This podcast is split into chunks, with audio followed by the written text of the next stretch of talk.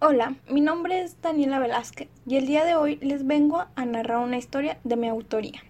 Había una vez un bosque casi abandonado donde se encontraba una cabaña, la cual causaba misterio entre los habitantes del cercano pueblo. Un día, un grupo de cinco niños se fueron a la aventura e investigar el bosque y sus secretos, pero sobre todo a ver qué había en esa cabaña pues ellos querían ser los que les contaran a las personas qué había ahí y sobre todo quién la habitaba.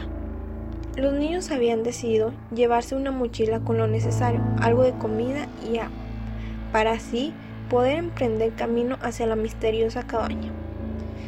Después de un largo camino, por fin habían llegado, pero no decidieron entrar hasta que primero hubieran dado un vistazo alrededor de ella.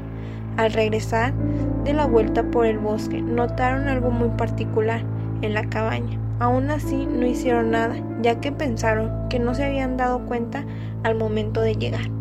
Cuando iban entrando a la cabaña, un aterrador grito los asustó. Al voltear hacia atrás, se dieron cuenta que faltaba uno de sus amigos. Asustados por el hecho, decidieron resguardarse en la cabaña, sin pensar que algo horrible y tenebroso los esperaba.